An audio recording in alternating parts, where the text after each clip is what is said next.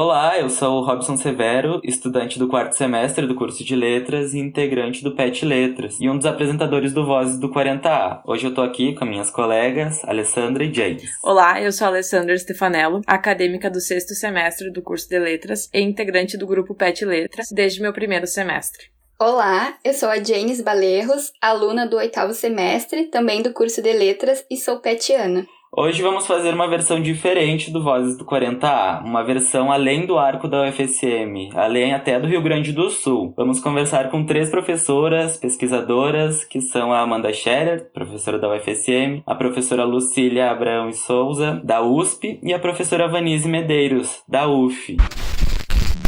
Vozes do 40A. A professora Amanda é do Departamento de Letras Clássicas e Linguísticas da UFSM, integrante do Laboratório Corpus e coordenadora geral do Centro de Documentação e Memória. A professora Lucília, da Universidade de São Paulo e coordenadora do grupo de pesquisa Discurso e Memória, Movimentos do Sujeito. A professora Vanise é da Universidade Federal Fluminense. É uma das coordenadoras do Laboratório Arquivos do Sujeito, LAS, e é coordenadora do grupo de pesquisa Arquivos de Língua, GAL. Olá para esse pessoal tão querido que sempre me prestigia, que sempre me joga para cima, que sempre me ouve de uma maneira muito querida e muito especial. E de imediato eu quero agradecer ao convite e dizer da minha alegria cada vez que recebo convites vindos da Federal de Santa Maria. Obrigada, Thaís, obrigada, Amanda, por mais esse encontro e pela parceria já instaurada há tantos anos. E obrigada por estar junto com Lucília também. Preciso dizer ainda da minha alegria por fazer parte desse evento em que se encontram mais uma vez Federal de Santa Maria, USP e UF. Acho que já temos 10 anos de atividades interligadas, já podemos festejar nosso primeiro decênio e agora estamos juntas no projeto Arquivos de Língua, Intervenções e Polêmicas.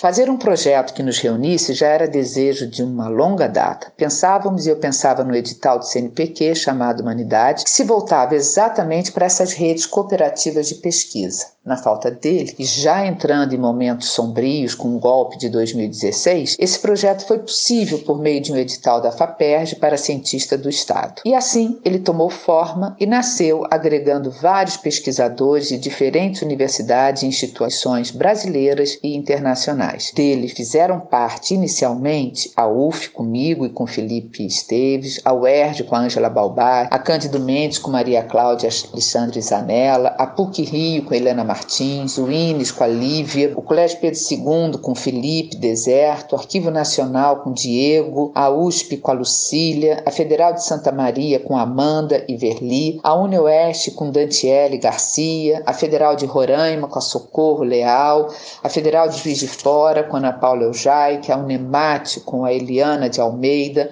a Universidade de Buenos Aires com a Mara Glosman e a Universidade de Macau com Roberval Silva. A ele se juntaram em 2019 né, a UFT, é, Federal de Tocantins, com Ed Carlos de Aquino, e o Cefet de Minas Gerais, com Tiago Matos. Vem sendo um desafio reunir e articular essas redes de pesquisadores no Brasil. Um desafio para eles e um desafio para mim também. Estamos nos aventurando e descobrindo modos de fazer em conjunto, mantendo, contudo, nossas especificidades. Essa é uma característica importantíssima do projeto. Bom, a partir do que a professora Vanise falou, eu queria saber como é que é para vocês duas falar sobre esse trabalho em equipe, que eu imagino que vai além da universidade, que vai além de e-mails, né, trocados. Como é que é essa troca de conhecimento que acaba construindo relações, eu imagino, né? Como é falar sobre isso, como é vivenciar isso durante muitos anos?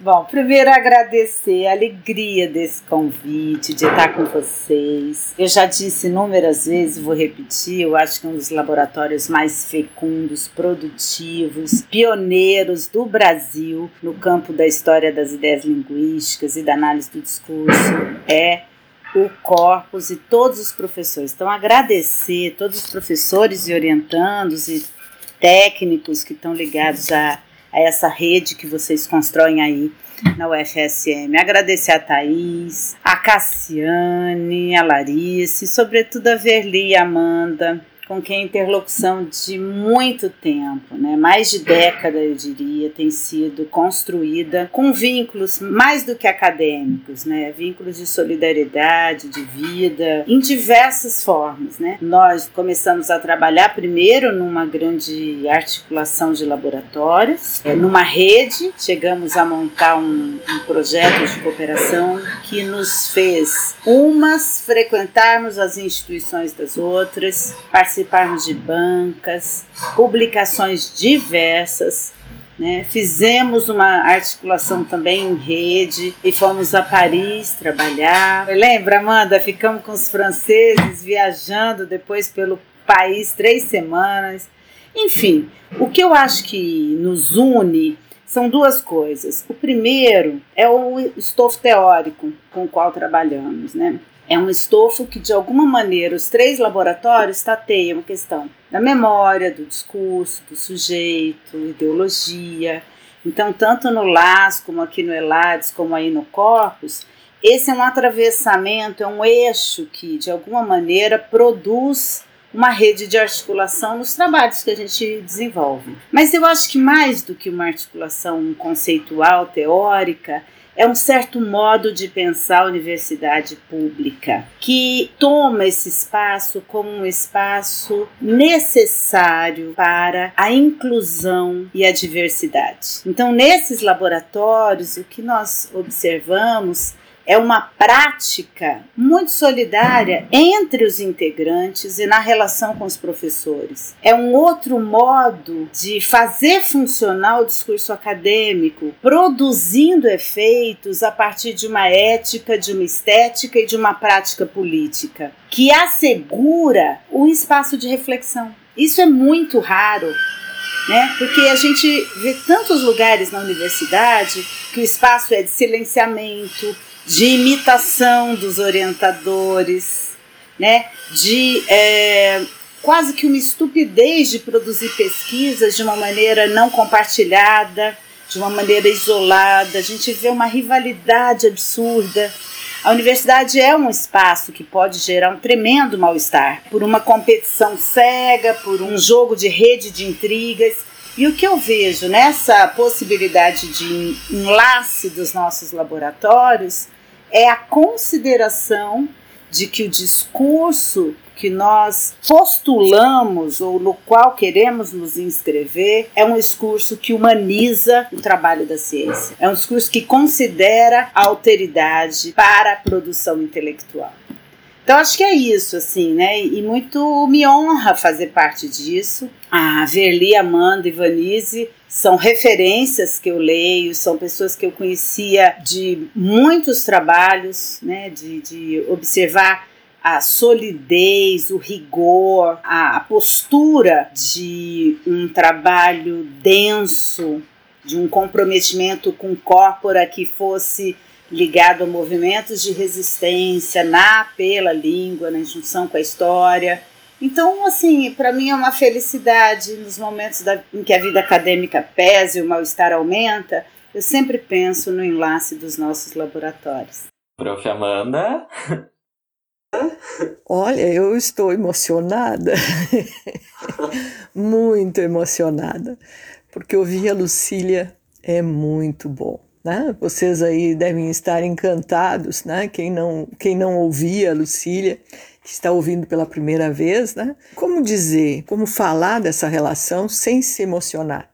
Para nós, produzir conhecimento é produzir na solidariedade, é produzir com as pessoas, é produzir na resistência, é produzir no político mesmo interno da universidade, que tem por parâmetro quase sempre um ideário de universal, apagando, tentando apagar, tentando silenciar aquilo que tem de mais bonito na produção do conhecimento, que é a estética do dizer, a estética do fazer, a estética do escrever, como essa rede foi se construindo a partir de relações individuais, eu diria, e se consolidou de fato neste primeiro evento que a Lucília trouxe e que é uma bela lembrança de uh, nós recebemos uh, dois franceses, né? O Christian Puech e o Fournier, nós começamos uma, uma viagem em rede de cooperativa, de fato, né?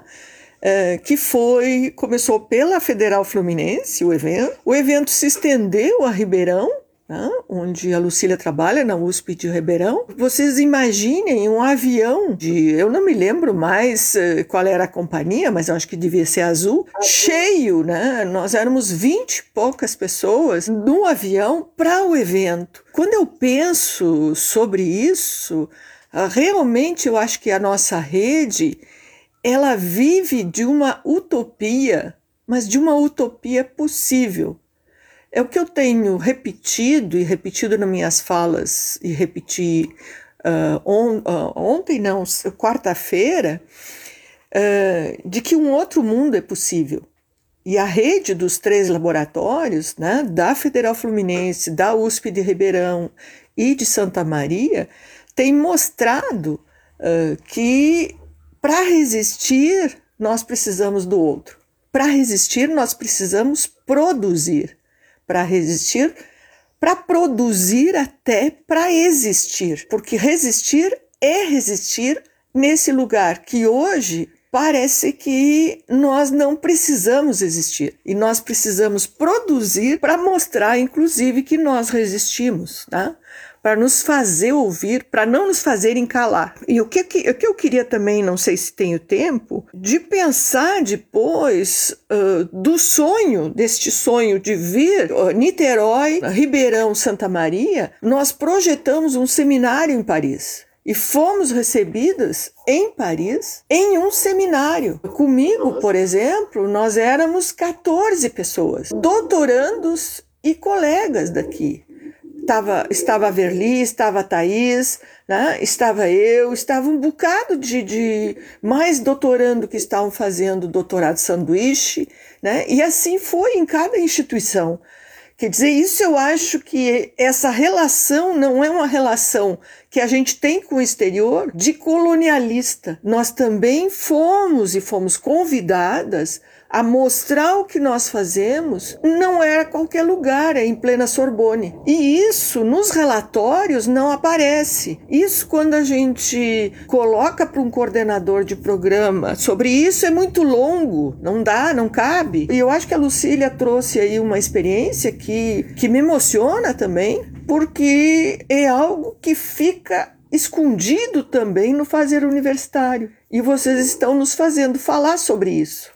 Então, como a professora Vanise disse, essa relação de vocês já quase ultrapassa esses 10 anos. Imagino que dê muita história de amizade, mas também de muita produção científica. Então, como é para vocês, na visão de vocês, esse fazer ciência? E além disso, como é fazer ciência na nossa área de linguagem? Esta é uma reflexão necessária para todos nós, independentemente de campo teórico, dados os ataques que estamos sofrendo, dados os cortes, o desprezo e o abandono por parte do governo. Do desgoverno, melhor dizendo. Se é importante para qualquer área, é sobretudo para nós, do campo das humanas. No prefácio ao livro, Felipe e eu trouxemos, entre outros nomes, um que eu gostaria de citar aqui, Mark Bloch historiador, fundador é, com Lefebvre, é, dos Análises, uma revista que se tornou marco de uma nova forma de historiografia ao final dos anos 30, com impacto e repercussões no nosso campo da ciência, porque um dos tripés é, né, vem da história e é dessa outra forma de pensar história, não positivista, etc. e tal. Então, ele nos fala aos olhos de qualquer um que não seja um tolo completo, com quatro letras, todas as ciências são importantes.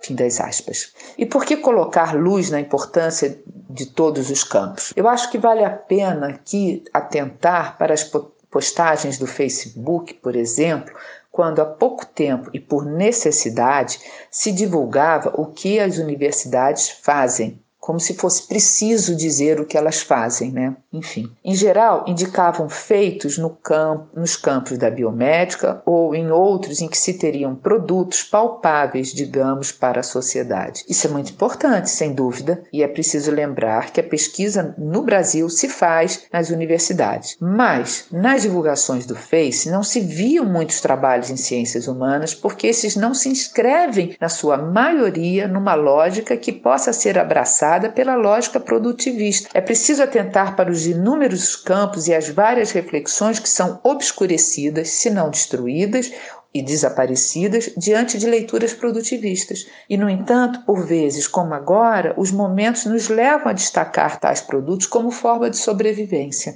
Não quero repetir esses argumentos da Vanise, que assim, eles são mais do que necessários e tocantes, nos afetam, né? Nos afetam diretamente. E essa realidade de ataque institucional, político, institucionalizado mesmo, né? No corte de dinheiro, na desmoralização da docência, no desvalor que se atribui ao professor, ao pesquisador, ao campo da universidade, né? Eu acho que a maior humilhação histórica, nem os militares foram tão cruéis, nem os governos de considerada envergadura conservadora foram tão abusados nesse sentido. Então, realmente, acho que é um dado novo com o qual estamos aí tendo que nos haver.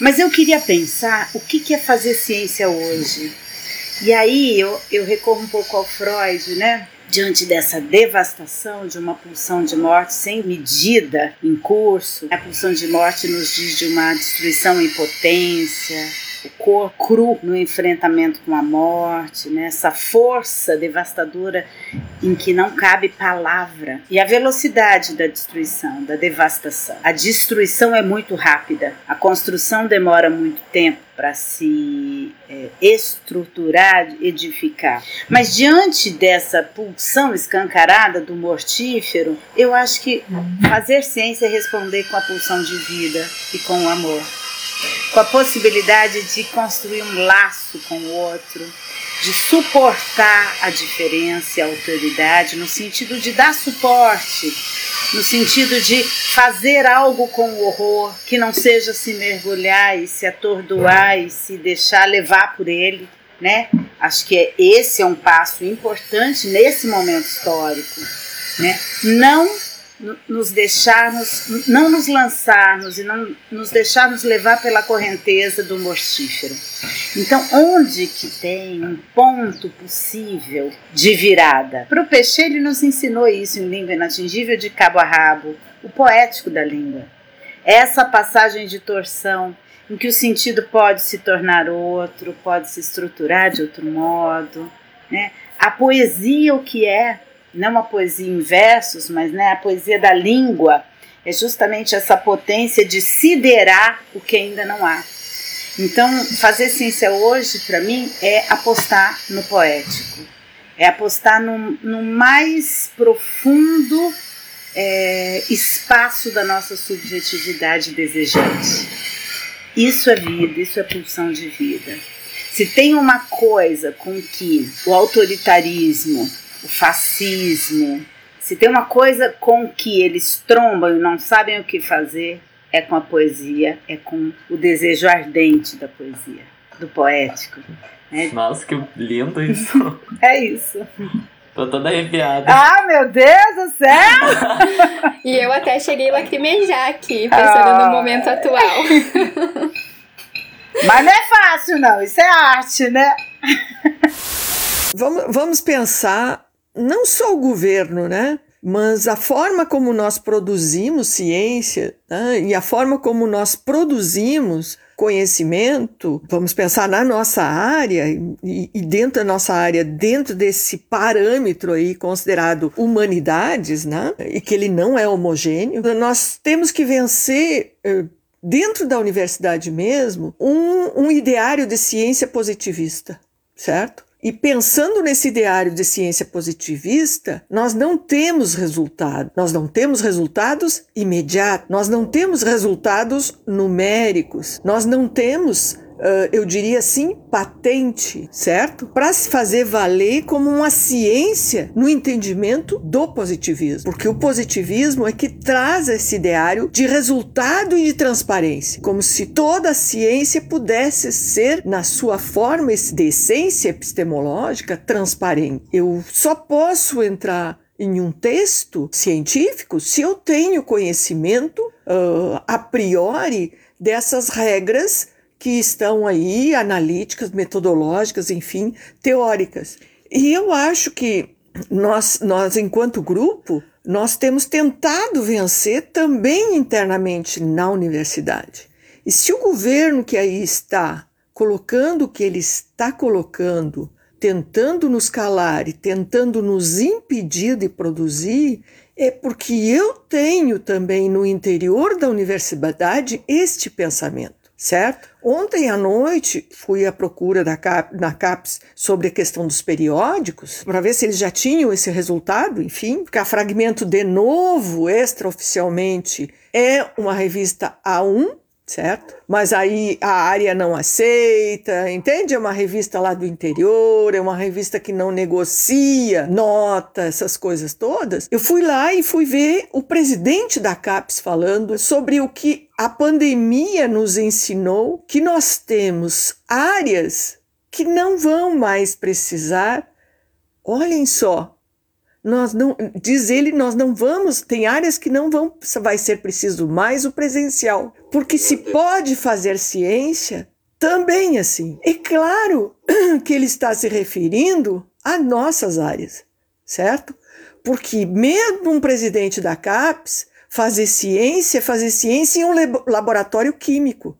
Entende? É inimaginável que se possa, em humanas, se ter um laboratório, porque o próprio ideal de laboratório não está naquilo que nós produzimos. E aí eu acho que a, a Lucília trouxe algo fundamental, que é produzir ciência para o nosso grupo, é produzir, sobretudo, a partir de uma poesia, a partir de um poético. Se vocês, uh, vocês que leem os nossos textos, vocês podem ver que os nossos textos eles não são de uma ordem positivista de ciência, que é aquele que traz resultados, mas é aquele que traz reflexão e num encaminhamento quase sempre poético certo? Como diz a Lucília, e eu não sei se ela disse assim, mas eu entendi assim, que é a poesia nos garante, não a poesia na sua forma de redondilha, de soneto, mas a poesia no sentido do poético, do sujeito falando. Eu diria que esse poético nos garante um lugar de existência, que é este lugar de existência é que nós estamos tentando criar e que eu acho que nós já conseguimos criar. E esse lugar de, de resistência, ele se dá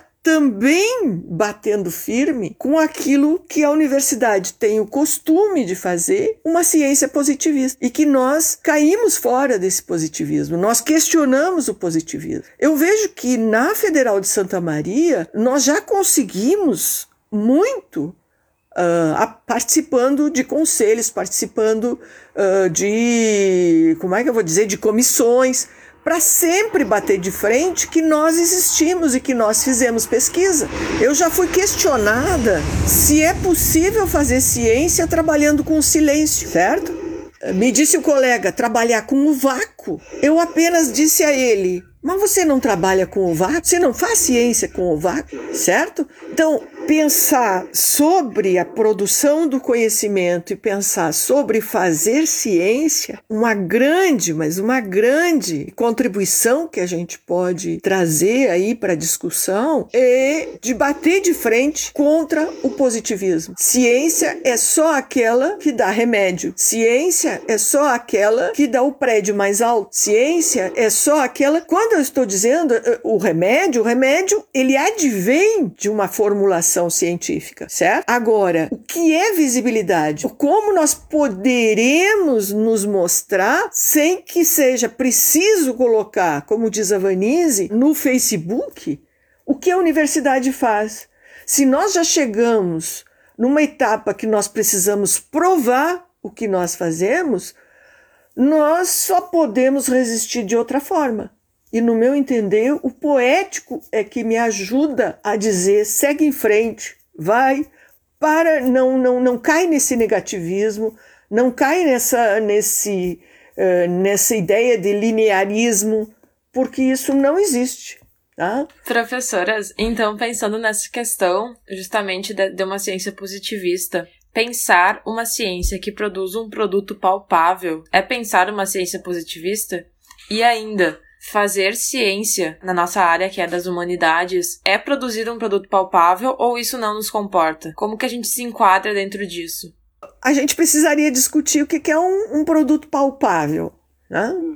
Porque produzir um artigo numa revista é um produto palpável. Se tu estás pensando em algo que o Oru vai, vai pensar, né, eh, quando ele, quando ele trabalha sobre a historicidade da ciência, né, se tu vai pensar que o computador, o celular, o tele, sei lá, essa tecnicidade de hoje é um produto palpável. Mas não quer dizer que ele é um produto da ciência. Ele é um produto de uma reflexão, de uma pesquisa, de um parâmetro teórico, parâmetro metodológico que vai te dar um produto, certo? E que nem sempre estava, eu acho que assim, completando isso, Amanda, nem sempre estava de saída. De saída, o que nós temos é produzir alguma reflexão, fazer perguntas, buscar respostas. Se isso vai produzir um dicionário, um artigo, um programa de TV, um livro, né, um glossário, né, um almanaque, isso não é o que está de saída. A gente parte sempre de uma reflexão, de uma reflexão que vai estar apoiada em princípios, dialetizar um objeto e propor algo. O problema que eu acho que é mais sério é que algumas áreas correm atrás de produto, de saída. Então não importa o que está em reflexão. Por exemplo, eu vejo alguns estudos da biologia em que um bolsista entra num projeto, ele não precisa saber teoricamente o que está em jogo. Ele faz o experimento de 2019 a 2020 acabou. Então, nós não somos executores de experimentos. Ainda que isso possa ter um valor para nossa área, não é isso que está em questão. Os produtos, eles podem aparecer no sentido empírico ou não. Mas tudo que nós é, fazemos no campo do discurso, da reflexão sobre a arte, sobre o inconsciente, sobre a memória, enfim, seja qual entrada for, a gente parte de um lugar que pode ou não nos dar, aspas, um produto materialmente comercializável, digamos assim. Mas não é sem um trajeto. O importante para a gente é o trajeto teórico. Agora tem uma coisa que o Manuel de Barras fala maravilhoso, né? Ele sempre maravilhoso, ele vai dizer: as coisas inúteis são as mais importantes para a poesia. Né? E a gente não pode cair nesse utilitarismo. As coisas mais inúteis são as mais importantes para um percurso intelectual, um fazer acadêmico. É também com isso que a gente trabalha, né? O que me parece muito é que essa questão do produto palpável para essas áreas de exatas parece sempre um produto perfeito e acabado, como se ali tivesse uma totalidade. Se descobre um experimento e é ali que se encontra essa totalidade. Eu acho que esse que a grande questão da AD é justamente isso, que o nosso produto palpável, por mais que seja um artigo, ele é sempre inacabado, de certo modo. Então a gente não consegue chegar num produto total, né? Isso que a Amanda falou sobre o positivismo é maravilhoso, né? Essas ciências mais duras, elas estão nesse espectro positivista, cartesiano, mensurável, né?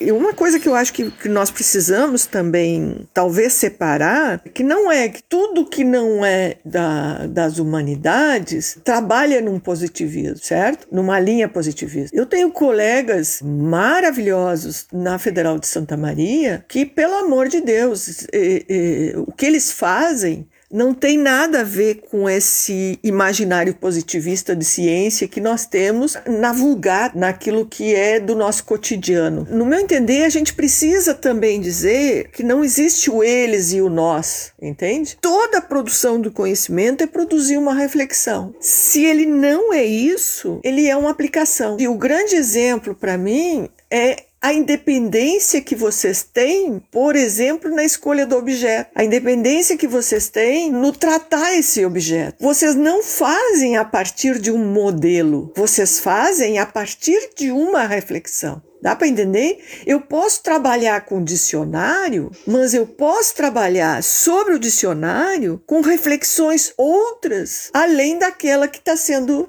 colocada. É uma das coisas que eu mais digo para o meu orientando é você não é um seguidor da Amanda. Você não é um discípulo da Amanda. Porque o discípulo acaba anulando esse sujeito e fazendo só o que o orientador quer, certo? Então, nós já estamos nessa forma de olhar o mundo a partir de uma dada reflexão. É claro que essa reflexão não é do senso comum.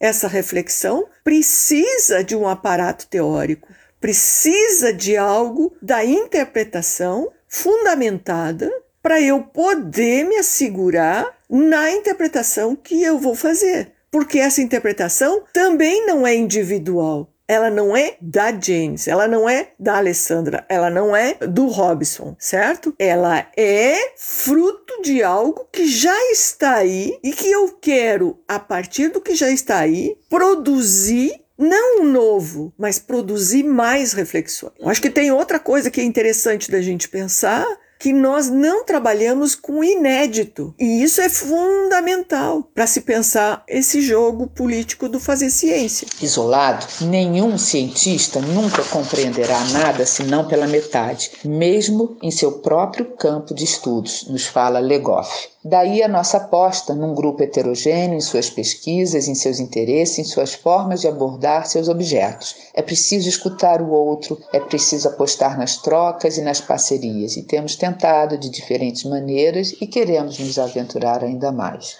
Em 2018, ocorreu o primeiro encontro do grupo Arquivos de Língua na UF e em 2019 o segundo encontro do, do grupo né, Arquivos de Língua na USP, em terra de nossa querida Lucília.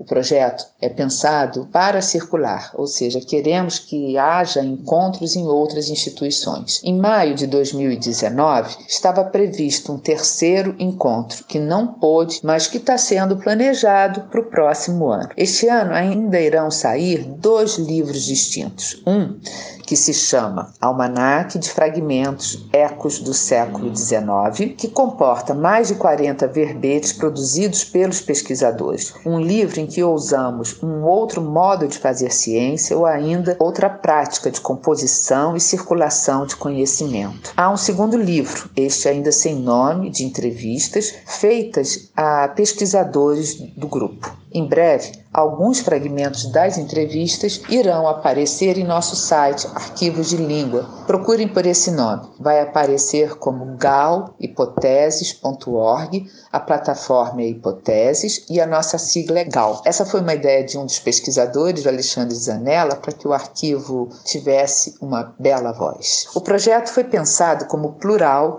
por comportar diferentes eixos de pesquisa arquivos da margem, arquivos do livro, arquivos da disciplinarização para surdos, arquivos da tradução, arquivos das homossexualidades, arquivos da palavra, arquivos do ensino de francês em colégios brasileiros, arquivos da criança, arquivos da diversidade, arquivos do digital, arquivos do feminismo e do feminino, arquivos do sul, institucionalização dos estudos linguísticos, arquivos do sul, listas de palavras, vocabulários, glossários, arquivos da Amazônia. Recentemente, é, temos arquivos de instalação da linguística no Brasil do século XIX e arquivos do Retraduzir. Esses dois entraram agora em 2019. Os arquivos da nossa Amanda e da nossa Lucília, elas vão falar sobre eles, né? Quero apenas deixar registrado aqui os belíssimos verbetes que as duas compuseram para o livro e as entrevistas maravilhosas que deram trazendo suas pesquisas. Acho que serão dois capítulos muito especiais no livro assim como os verbetes no outro livro. Como a professora Vanise falou e a professora Lucília também já havia falado, desse almanac eu quero entrar aí um pouco, uns spoilers do que está acontecendo e eu quero fazer uma pergunta para a professora Amanda sobre o que, que é um arquivo de língua e como isso está relacionado com dois dos verbetes que a professora Amanda vai escrever, que é língua de arquivo e disciplinarização. Tem relação essas questões todas?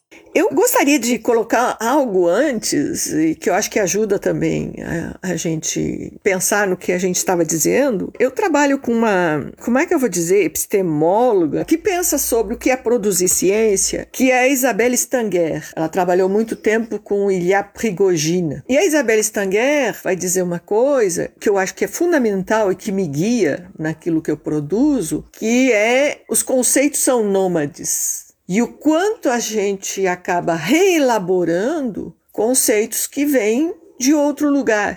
É na análise do discurso a questão do sujeito, é na análise do discurso o conceito de história, o conceito de memória. E por que, que eu estou começando por, uh, por esse pensamento da Isabelle Stanger? É o conceito mesmo de arquivo. O conceito de arquivo ele está dentro de uma problemática, eu diria tecnológica, da arquivística. E por estar preso, parece que preso e parece que lá a gente não pode tirá-lo de lá, é que o peixe também vai trazer reelaborado para a gente, a partir da análise de discurso, que é arquivo é tudo que é pertinente a uma questão. Com esse enunciado, eu já não estou trabalhando com o ideário de totalidade, porque parece que quando eu tenho um arquivo, eu tenho uma totalidade de algo, certo? Porque, como uh, diz a Rodinesco, o arquivo é sempre um trabalho de falta e de excesso. Eu acho que é muito interessante de pensar sobre isso. No Arquivos de Língua, no projeto esse grandão, esse, né, que a Vanise apresentou, eu continuo me interessando sobre a disciplinarização, porque a disciplinarização ela se dá de fato no século XIX, e quando você começa uma certa, uma primeira massificação, não gosto dessa palavra, mas uma primeira massificação da escolarização, e aí eu preciso pensar que conteúdos ensinar para essa escola antes do Estado-nação e depois com o nascimento do Estado-nação, a nação precisa de que sujeito, não o sujeito da análise do discurso, mas que sujeito é esse que compõe, que indivíduo é esse que compõe o Estado-nação. E tem um, um outro arquivo que eu também gosto, porque aí eu vou na disciplinarização, vou trabalhar com inventário, vou trabalhar com, com história da, da disciplina, enfim, uma série de outras coisas, mas eu acho que também nesse arquivo uh, de língua, a Vanise centralizou, e eu acho isso fundamental, no século XIX. Porque o século XIX, por exemplo, no Rio Grande do Sul, é um século ainda de muitos viajantes. Nós recebemos muitos viajantes. Segundo um levantamento, nós temos mais de 100 viajantes no século XIX o Rio Grande do Sul. E eu me interessei, então, pelo menos eu consegui 10 uh, diários de viagem de 10 viajantes no Rio Grande do Sul, e é muito interessante de pensar, de refletir sobre eles, porque a problemática da língua parece não existir. Parece que existe aí uma língua global, uma língua internacional, uma língua que não tem tamanho, e que não tem nome. A língua, nos dez viajantes que eu trabalhei, não aparece. De que forma ela aparece? Ela aparece a partir de alguns verbos. Então, o viajante conversa com o estancieiro, mas ele manda o negro, certo? E ele se queixa do índio, porque para ele o índio não obedece e o índio é tão indolente que não consegue fazer nada. E isso é muito forte nos viajantes que eu trabalhei, que é como nada é da ordem da interação, nada é da ordem da discursividade. Tudo é da ordem, quase tudo é da ordem, mas principalmente a língua, da descrição. Não a descrição da língua, mas a descrição da natureza. E que, portanto, esse sujeito ele já vem ao Rio Grande do Sul, ele já vem ao Brasil e vem ao Rio Grande do Sul com anotações feitas anteriormente por outros sujeitos. E o que ele vem é não descobrir, mas descrever, confirmar a partir de uma certa descrição o que aqui está posto. Portanto, o sujeito não interessa, certo? O que interessa é essa representação, essa, esse imaginário de uma natureza exuberante e que ela será sempre tema, ela é levada para museu. Até hoje nós temos o Museu de História Natural, quando vocês visitam em Paris, o que tem do Brasil é muito da flora e da fauna, mas é também o Brasil está representado por uma figura indígena, selvagem, indolente. Boa parte das descrições tem a ver com um Brasil que não quer fazer nada. E por isso ele precisa ainda de colonização. Isso é muito interessante, por exemplo, para se trabalhar dentro da nossa área. Quer dizer, alguém nos visita e nos ignora? Ou por que não, não aparece a língua? Que resultado é esse desse, desse ideário de língua adâmica? que eu falo e todo mundo entende. Eu acho assim, tem coisas uh, geniais para pensar. Raramente eles falam de mosquito. Eles nunca são mordidos por mosquito, mas eles falam do calor, eles falam do frio, eles vão falar da precariedade da, de como nós vivemos. Quer dizer, esse olhar do outro sobre nós, sempre dizendo o que falta, nunca o que nós temos e sempre a partir de um ideário de uma língua universal. Pelo que conseguimos perceber, esse almanac parece ser um grande projeto. Agora a pergunta para a professora Lucília. Como se deu a escolha dos verbetes escritos pela senhora? Por que palavras tão fortes que chegam a causar um certo incômodo no sentido de mexer com as nossas estruturas e fazer com que a gente sinta vários sentimentos enquanto lemos eles, como o verbete luto, tortura, escravização? Como a senhora escolheu esses verbetes e por que não outros? A resposta, assim, bem curtinha, é porque a vida está doendo muito. É porque viver esse tempo da pandemia, com esse nosso momento, eu acho que eu não conseguiria faz, falar de outras coisas que não essas. Tem ainda um que é memorial, que são os memoriais de tortura. É, esse momento, ele tem uma particularidade histórica muito intensa, né? Eu considero. Por quê?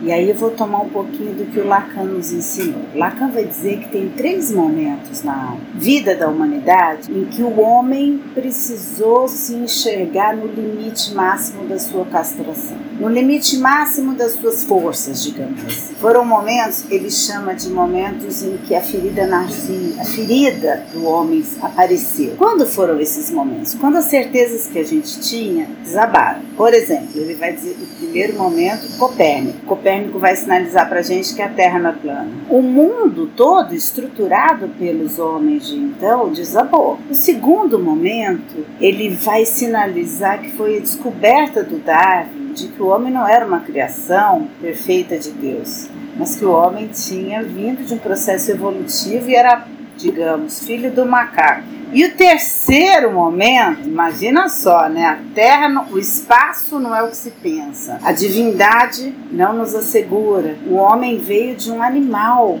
de uma evolução. E o terceiro momento que o Lacan coloca é quando Freud descobre que nós não somos donos de nossa própria morada. Então a descoberta do inconsciente, ela também coloca o homem diante de um limite de uma ferida, assim, a onipotência do homem cai, porque eu não controlo tudo que eu digo, eu tropeço nas palavras, eu durmo e sonho coisas esquisitas, eu cometo atos de língua, que são atos eu esqueço coisas. Então, o Freud vai nos mostrar que tem uma coisa que se chama inconsciente. Pois bem, até aí tudo bem. Esses momentos históricos colocaram o homem diante do impossível, diante de uma ordem do real, de alguma coisa que desarrumou tudo. O Silviano Santiago, naquele, naquela revista Pernambuco, tem um texto que está online, ele vai dizer que a Covid é o nosso quarto momento da ferida narcísica.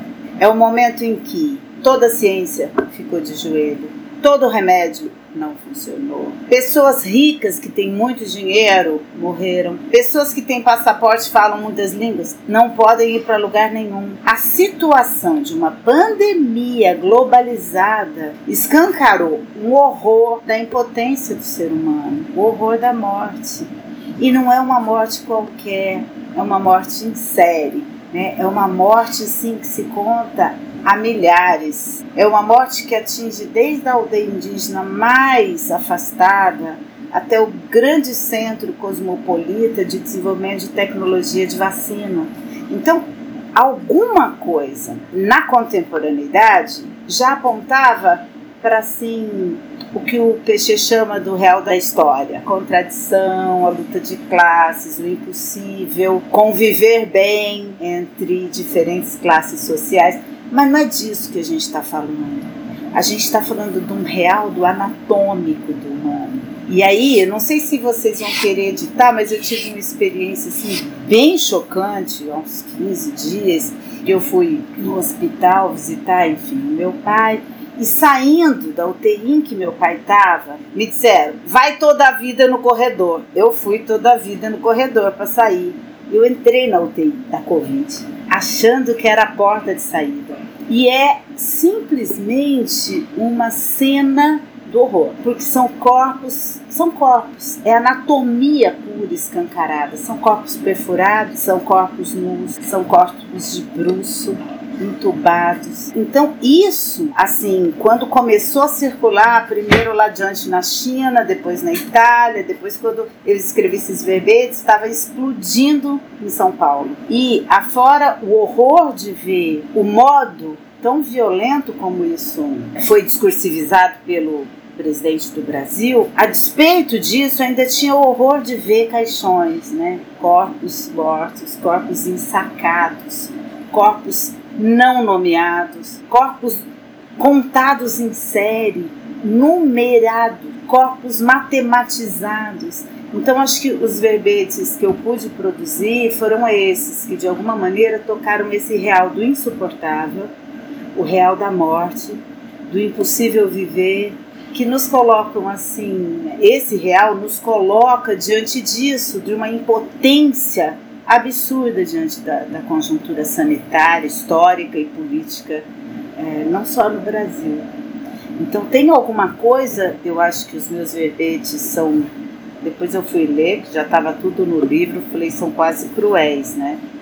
E aí você foi delicada de dizer que eles mexem com a gente.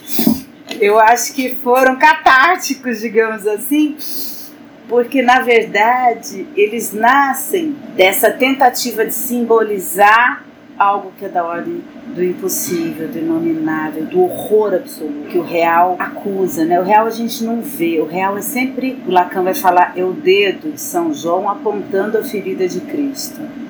O real é isso, que aponta. E aqueles corpos todos, né, me, me diziam de, um, de uma morte, de um um mortífero absurdo, do horror do corpo puro, corpo nu, é um corpo sem anteparo de palavra, né? é um corpo assim, enterrado em, em uma fileira de uma vala comum. Eu já estava um pouco às voltas com isso, porque trabalhar com os memoriais de resistência, que é o projeto que eu desenvolvo agora, de alguma coisa é tocar também o real, né? o real do calamento alguma coisa que foi pela via da tortura, o Estado se autorizando a machucar o corpo de alguém no limite do insuportável, né, e calar esse corpo e desaparecer com ele. Então eu já estava um pouco às voltas com uma questão que eu ainda estou tentando escrever, que é pensar como esses lugares colocam em cena, em discurso, um arquivo que aponta o impossível, aponta uma lacuna. Não é que falta, é que é impossível dizer, é que nunca vai estar lá, porque foi extinto a força, a ferro e fogo, né, sob tortura, sob uma violência infligida na pele. Então eu já estava um pouco com isso. Aí veio a Covid e isso realmente é, eu acho que ficou como um efeito dominante e apareceu né, nos verbetes que eu pude produzir. Obrigada, professora. Eu só queria, só queria dizer, só queria dizer que o livro nós recebemos ontem, antes de ontem, eu só li ontem. Uh, o livro está belíssimo, belíssimo. É um almanac, não vamos falar em livro, mas um almanac mesmo. Tem textos belíssimos como o da Lucília e tem textos loucos como o da Ana Jaque é, eu fiquei enlouquecida com aqueles textos dela. E ontem eu me permiti na loucura do meu tempo, uns 40 minutos olhando algumas, alguns deles, né? E o, o almanac promete, tá? Uh, promete mesmo. Cada um enlouqueceu a sua maneira. e que bom.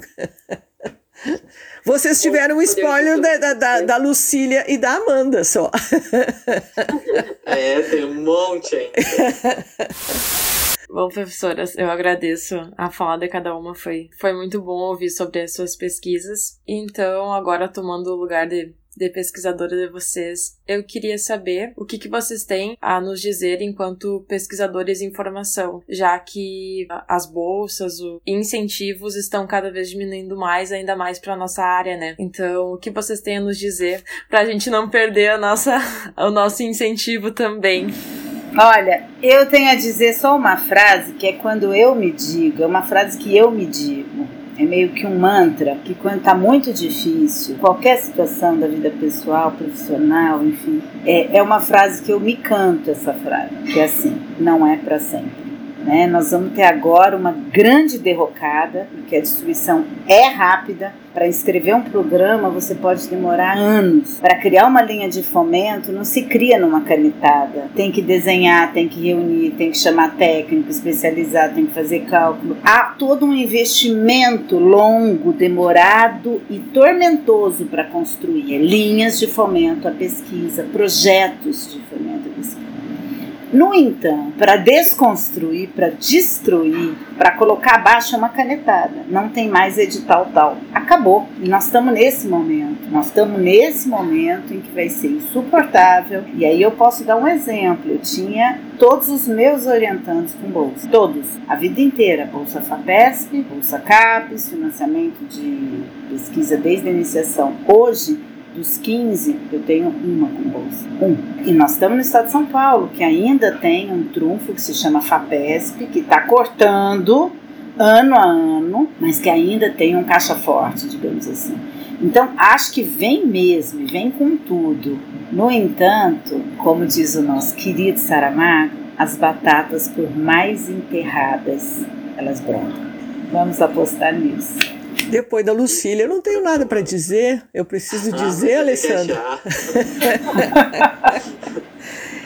eu tenho um outro mantra que é o futuro dura muito tempo. O futuro, não pensando em algo utópico, não, mas o ideário, sei lá, esse ideário de futuro é que nos constrói enquanto resistência. De pensar, é como a Lucília disse, acaba. Vai ser difícil recomeçar, mas eu não estou dizendo para se pensar, bom, é assim, vai ser assim, depois virá outro. Não, não virá outro. Somos nós que construímos esse outro. Somos nós que que vencemos essa batalha hoje. Nós não podemos esmorecer. Eu sou positiva sempre na vida. É cair e nós levantamos. Vai ser difícil? Vai ser difícil. Mas de acreditar que, sei lá, não sei se é porque eu passei toda a vida em, em colégio de irmãs, pode ser que eu esteja me revelando agora, essa boa samaritana, sei lá. Mas é, é assim, o horror é no horror que eu vejo algum momento de saída. Vai ficar pior, vai ficar horrível. Eu acho que eu me aposento, porque vou ter que me aposentar por idade, no horror. Mas vocês, entende? Eu vejo o que vocês fazem, eu vejo o que vocês leem, eu vejo o que vocês discutem, o que vocês, né? De onde vocês vêm também, né? Dos três, porque eu conheço um pouco da história de. E, e que me garantem que o futuro dura muito tempo. Que se não, eu entraria num descrédito absoluto. E como eu dizia na quarta-feira, para gurizada da URGS. Gente do céu, a gurizada virtualmente nos tratou tão bem, mas tão bem, com tanto respeito, com tanta dignidade, com tanta precisão. Quando eu pensava em alguma coisa, entrava um e-mail para me dizer aquilo. Digo, mas essa gurizada é medonha. Alguém será que disse isso? Não. Por quê? E, inclusive eu disse, provavelmente vocês me buscariam na rodoviária e me carregariam no colo até a URGS, entende? Não o fato de me carregar no colo, mas o fato de que a gurizada tem me mostrado que um outro mundo é possível sim, e vai ser possível com você, certo? Então, talvez seja esse o meu mantra, né? De dizer que é possível sim de pensar numa esperança. Mas é, vai ser vai ser difícil o que virá pela frente ainda. O não veio ainda um presidente da CAPES já está dizendo que tem programas que se deram muito bem em no, ele fala no ensino à distância é desconhecer pesquisa, porque quando eu falo que um programa de pós-graduação em algumas áreas tem um ensino à distância, o que ele está considerando para nós é apenas da ordem da repetição. E é o repetir de uma graduação. Se eu vou fazer isso numa pós, é sinal que eu não preciso de recurso, de bolsa, de investimento em pesquisa, porque só da ordem da repetição. Este é um projeto que tem o significante arquivo em seu título. E é importante lembrar que pensamos arquivo como necessidade histórica, social, cultural como garantia de futuro nos moldes de Derrida e como necessidade em sociedades como a nossa, que conta com tão poucos arquivos, com pouco apoio para os existentes e com impedimento a outros. Basta lembrar das dificuldades dos trabalhos da Comissão da Verdade na montagem de seu acervo. Enfim, gostaria de terminar recuperando o RU.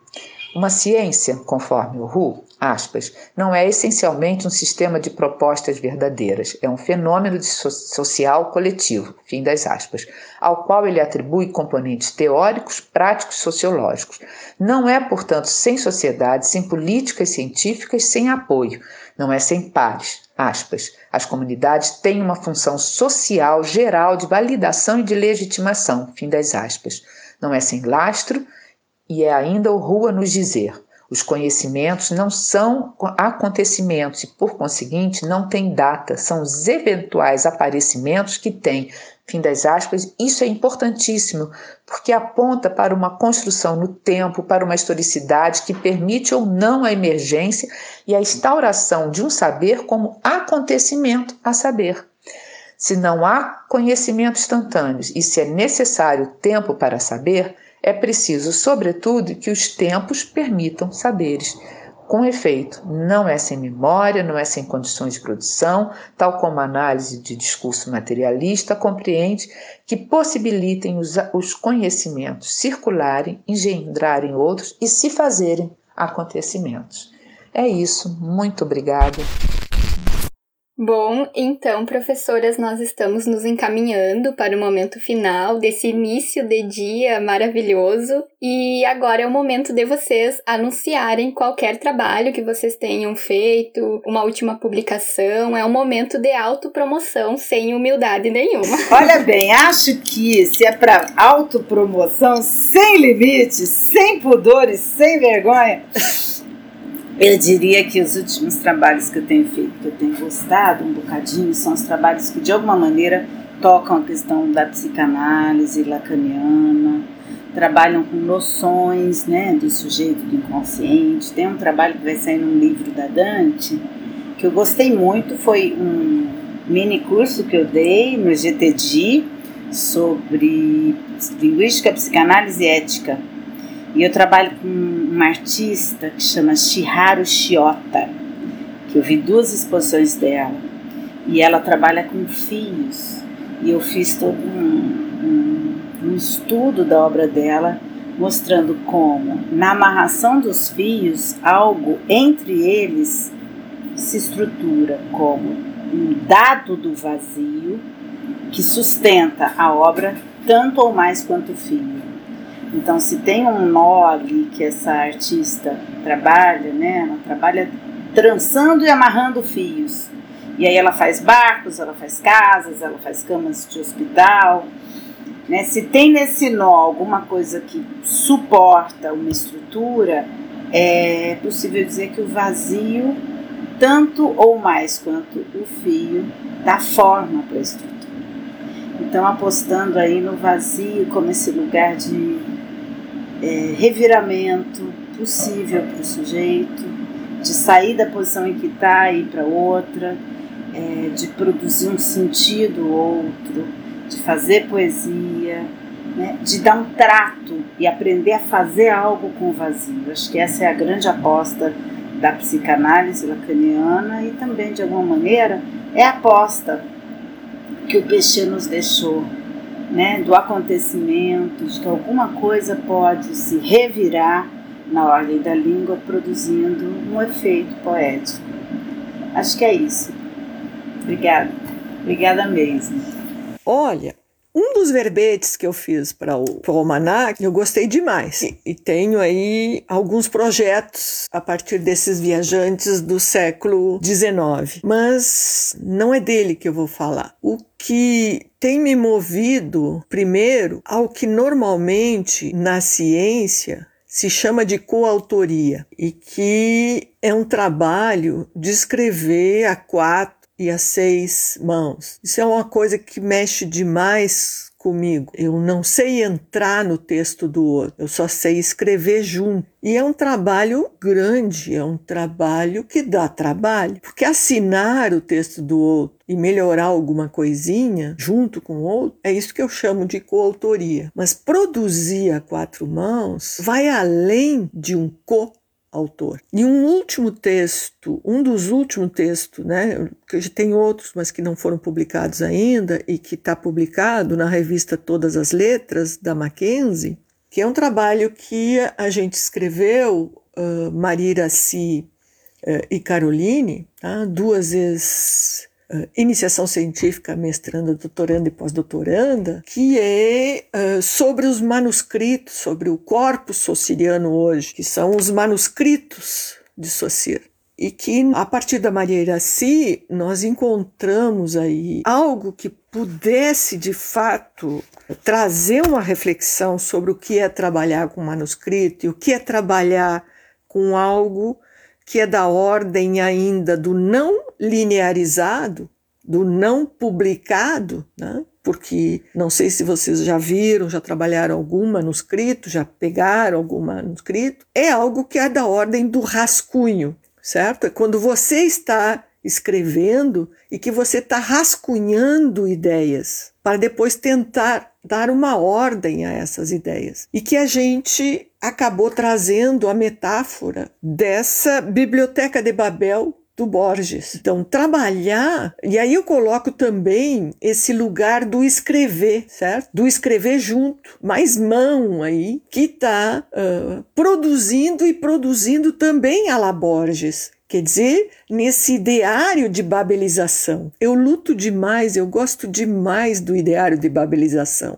Desbabelizar o texto científico é produzir algo que, que só traz resultado, mas que não traz reflexão, certo? E produzir junto é algo muito forte. E esse texto que a gente produziu a partir dessa metáfora da Biblioteca de Babel, quais são essas possibilidades de leituras que não cabem só num artigo, mas quais são essas possibilidades de leitura que a gente tem em produzir sobre algo que, como a sociedade positivista diz, não está acabado, como se uma obra, quando publicada, estivesse acabada. Além de produzir com, não a, mas com várias mãos, também produzir uma reflexão sobre algo que está sendo também produzido por mãos, não pela questão da informatização, não pela questão da impressão, tanto faz dessa impressão em livro digital ou não. Que eu acho que isso me, so, me seduz demais. E, sobretudo, escrever com pessoas que hoje me ajudam a entender um pouco o que é formar um pesquisador. Não sei, não gosto da palavra, mas enfim, o quanto essas pessoas vão me amadurecendo e amadureceram com esse meu amadurecimento. Quer dizer, como produzir conhecimento diz a Vanise, e a partir do Oru, é da ordem do coletivo, é da ordem do social, é da ordem de ir além daquilo que já está aí. E eu produzi também outro antes, este ano, que também está em, em, parceria, que é um texto que está com a, com a Isabela. Mas eu diria que esse artigo, ele ficou tão forte, já que vocês dizem que a gente pode falar da gente assim, né?